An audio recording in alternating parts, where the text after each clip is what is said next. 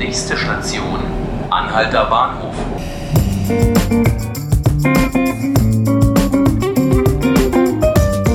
Herzlich willkommen, liebe Zuhörerinnen und Zuhörer. Mein Name ist Markus Lücker und Sie hören 5 Minuten Berlin, den Podcast des Tagesspiegels. Bürgermeister Michael Müller nannte sie mal die Berlinale der Wissenschaft. Anfang November startet wieder die Berlin Science Week. Zehn Tage lang treffen sich dafür Forschende aus der ganzen Welt und diskutieren bei Veranstaltungen zu zentralen Fragen der Gegenwart. So sind unter den Gästen auch mehrere Nobelpreisträger. Gestern gab es eine Pressekonferenz, bei der das offizielle Programm mit seinen Schwerpunkten vorgestellt wurde. Meine Kollegin Inga Bartels hat sich das angesehen und ist jetzt bei mir im Studio. Hallo Inga. Hallo Markus. Es kursiert ja diese Bezeichnung Berlinale der Wissenschaft zu dieser Science Week. Wie viel ist denn dran an diesem Vergleich? Passt das so ungefähr? Naja, also ich würde sagen, ganz so glamourös wie die Berlinale mit den roten Teppichen und internationalen Stars ist es vielleicht nicht. Aber was natürlich Vielleicht insofern ist es ein guter Vergleich, als dass die Berlinale ja ein Publikumsfestival ist, wo sehr, sehr viele Leute aus der ganzen Welt kommen, um sich ähm, die Festivalfilme anzuschauen. Und das Ziel der Berlin Science Week ist halt auch so eine Art Wissenschaftsfestival in Berlin zu etablieren, wo dann wirklich natürlich Berlinerinnen und Berliner kommen können und sich mit den neuesten Forschungen auseinandersetzen können, aber auch internationale WissenschaftlerInnen und interessierte Menschen aus der ganzen Welt. Also in ganz Berlin finden dieses Jahr 140 Veranstaltungen statt, so viel wie nie zuvor. Also die Science Week wächst auch sehr stark. 2016 waren es noch 30 Veranstaltungen, also wirklich äh, ein großes Wachstum und ähm, genau und dort treffen sich, wie du ja schon meintest, ähm, das Who is Who der Wissenschaftsszene und öffnet sich den Fragen des Publikums und tritt dann in Dialog das Thema Wissenschaft ist ja momentan so, sagen wir mal, in aller Munde, äh, wie man floskelhaftig äh, sagen könnte. Also vor allen Dingen vor dem Hintergrund von Fridays for Future und so weiter. Das ist jetzt natürlich die Frage interessant, wo sind die Schwerpunkte bei der Science Week dieses Mal? Genau, also das Ziel der Science Week ist es halt eben diese gesellschaftlichen Fragen, die ja fast immer auch mit wissenschaftlicher Forschung zusammenhängen, zu besprechen. Also da geht es um so Dinge wie Digitalisierung, künstliche Intelligenz, Ernährung, aber auch soziale Ungerechtigkeit zum Beispiel.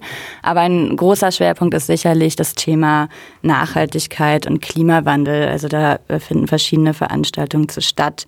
Ähm, es geht zum Beispiel darum, wie man Fleisch im Labor züchtet und ob das von der Gesellschaft überhaupt angenommen wird als Alternative.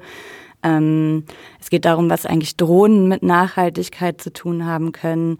Aber es geht auch um ganz andere Themen, zum Beispiel der Wirtschaftsnobelpreisträger Evan Roth äh, spricht an der HU über den Handel mit Organen, den illegalen, der floriert, obwohl er fast überall verboten ist. Woanders geht es ähm, zum Beispiel um die Verwendung von Cannabis in der Medizin. Also es ist wirklich sehr breit gefächert, aber immer halt mit diesem Anspruch, gesellschaftliche Themen aufzugreifen ähm, und die Verbindung von wissenschaftlicher Forschung und ähm, gesellschaftspolitischen Entwicklungen zu zeigen. Äh, du hattest erwähnt, es ging 2016 ging das Ganze los. Seitdem ist es sehr gewachsen, ist größer geworden. Gibt es dann auch diesmal irgendwelche Neuerungen? Wie, was, was gibt es diesmal quasi zu entdecken? Also die erste Neuerung ist natürlich die größte. Es werden bis zu 20.000 Besucherinnen und Besucher erwartet. Und denen wird dann natürlich auch ähm, was geboten. Also zum ersten Mal kooperiert jetzt das Naturkundemuseum in Berlin äh, mit der Science Week. Ähm, die Pressekonferenz war jetzt auch im Dinosauriersaal, also mit diesen riesigen Skeletten. da wurde das Programm dann erklärt. Und ähm, an zwei Tagen, am 6. und am 7. November, findet dort der Campus statt. Da ist ähm, das Museum geschlossen für, ähm, für die Öffentlichkeit, aber dafür finden da ganz, ganz viele Veranstaltungen mit Wissenschaftlerinnen und Wissenschaftlern äh, statt. Und ähm, die zweite, die zweite Neuerung ist der Nobel Prize Dialogue, der zum ersten Mal in Deutschland überhaupt stattfindet und das halt im Rahmen der Science Week. Ähm, das ist ein Format, wo verschiedene Nobelpreisträger und auch andere Experten zusammenkommen, über, über gesellschaftlich und wissenschaftlich relevante Themen zu sprechen. Also passt perfekt ins Programm. Also in Berlin wird es um das Thema Gesundheit gehen. Da kommen dann Medizin-Nobelpreisträger, Chemie-Nobelpreisträger, aber auch zum Beispiel Christy Abbey, die eine der Autorinnen dieses IPCC-Berichts zur Erderwärmung ist. Und sie wird zum Beispiel darüber sprechen, was denn die Zusammenhänge von Klimawandel und Gesundheit sind. Und was auch angeboten wird, sind ähm, verschiedene Veranstaltungen für Schülerinnen und Schüler, die natürlich jetzt auch im Rahmen von Fridays for Future vielleicht Interesse an der Wissenschaft noch mal mehr bekommen haben.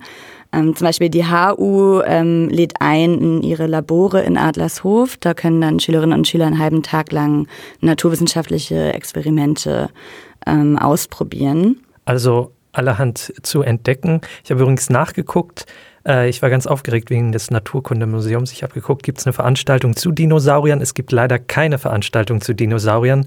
Äh, meine ganz große persönliche Enttäuschung, also für Vorschlag fürs nächste Jahr mehr Veranstaltungen zu Dinosauriern. Vielen Dank, dass du hier warst, Inga. Ja, danke dir und viel Spaß auf der Science Week. Genau, äh, und falls Sie zur Science Week wollen, es geht am 1. November los. Dann dauert das Ganze noch an bis zum 10. November. Während der ganzen Zeit sind die Veranstaltungen. Vielen Dank fürs Zuhören heute bei 5 Minuten Berlin. Falls Sie unsere nächste Folge nicht verpassen wollen, Sie können uns abonnieren bei Spotify und iTunes. Mein Name ist Markus Lücker und ich wünsche noch einen sehr schönen Tag.